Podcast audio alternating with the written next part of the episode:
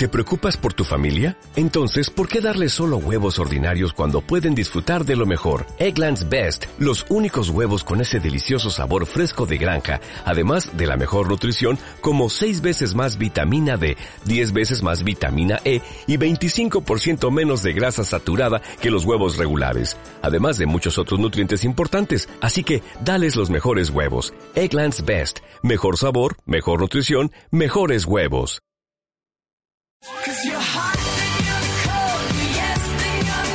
5 mil pesos te puedes ganar, decime, llamame, llamame, decime qué palabra se forma con estas cinco letras que aparecen en pantalla. Llamame y decime, ¿estás sonando de teléfono? ¿Me estás llamando, estás marcando? En lo de Bartolo no te pedimos que mandes mierda al 2020. ¿Qué palabra se forma? Nosotros te ponemos a gozar de onda. Ahora te voy a poner a gozar.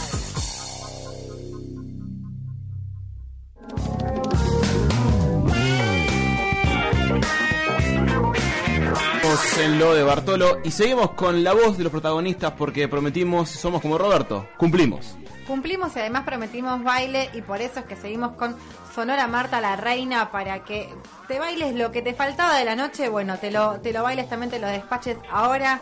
Eh, más que nada porque están justamente estrenando el viaje de la cumbia, así que nos vamos a meter en su viaje y queremos saber cómo fue la grabación de este disco.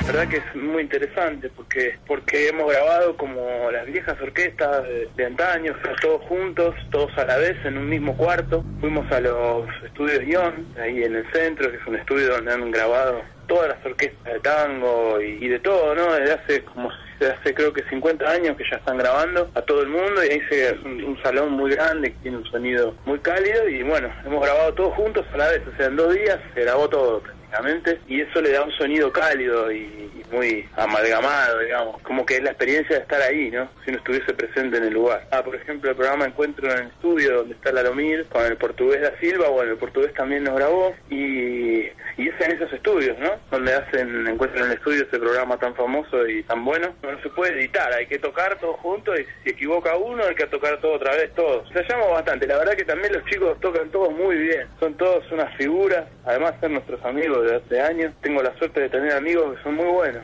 entonces la verdad que no, no pifian, viste, son bárbaros. Por suerte que no pifian para Juan Pablo Mendoza que nos contaba cómo fue la grabación de El viaje de la cumbia, que tiene algunas diferencias, ahora lo vamos a desarrollar, pero tiene diferencias con el disco anterior porque ya pasaron a composiciones nuevas, además de esto de grabar en vivo y ahora sin estudio, antes antes me lo había confundido, pero era Romaphonic, el de Juan y los ríen, y ellos estaban en el estudio Ion, el mítico estudio Ion, que bueno, por supuesto que es tiene la dificultad de eso, de ser 13 músicos que tienen que estar eh, súper afiladísimos para arrancar la grabación, pero queremos que nos cuente esto, lo nuevo, las novedades que trae este disco a diferencia del anterior. El primer disco eh, fue más bien un aprendizaje y, tocábamos y la onda era recrear un poco esas orquestas que se perdieron de antes, de orquestas tropicales, de cumbia, recuperar ese sonido y lograr esa sonoridad que no es nada fácil y aprender a hacer los arreglos. Y también hicimos algunas composiciones nuestras que la verdad que quedaron lindas, pero esta vez ya fue bastante buscar nuestro propio estilo, nuestro propio, nuestra propia voz dentro de, de ese género y dentro de, de las orquestas, digamos, o sea, respetando la tradición, pero al mismo tiempo ya con nuestro propio estilo, bien, bien diferente. De hecho, hasta algunos de los arreglos son, son bastante innovadores.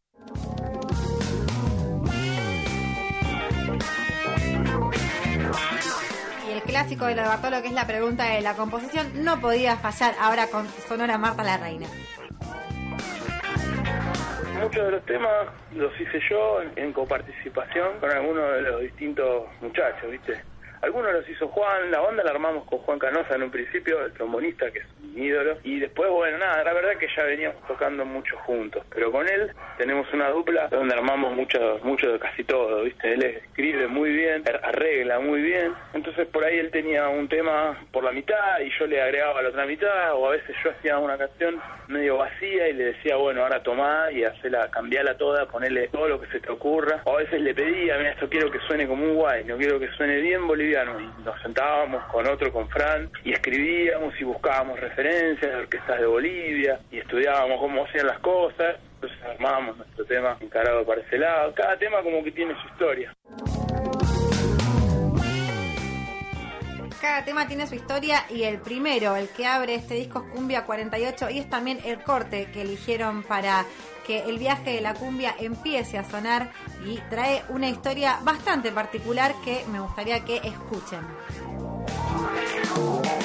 Es un tema que yo tengo un proyecto que es una historia más bien larga, pero tengo un proyecto donde damos clases con otros compañeros en, en una unidad, en un penal, damos clases de música, y de ahí ya surgió la idea de esa introducción, de hecho lo tocábamos con los chicos de adentro, por eso se llama Cumbia 48, porque es la unidad 48 del penal de José León Suárez. De ahí salió, bueno, una, una parte, me senté con Franco, quería que suene bastante como un guayno, como las orquestas andinas del norte, entonces estuvimos buscando la vuelta, yo tenía una letra y le fuimos buscando y lo fuimos escribiendo, cada uno después con Juan escuchaba y decía, ¿por qué no acá mejor los trombones hacen esto y acá los clarinetes? Y se va, se va escribiendo como, como antes, ¿no? Como a partitura es la movida. La verdad que queda una cosa que estoy muy orgulloso de cómo queda, estoy muy contento.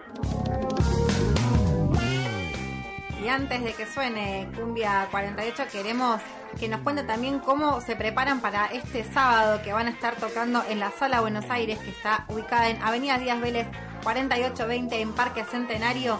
Queremos que nos cuente cómo se preparan para esa fecha y también para el fin de año.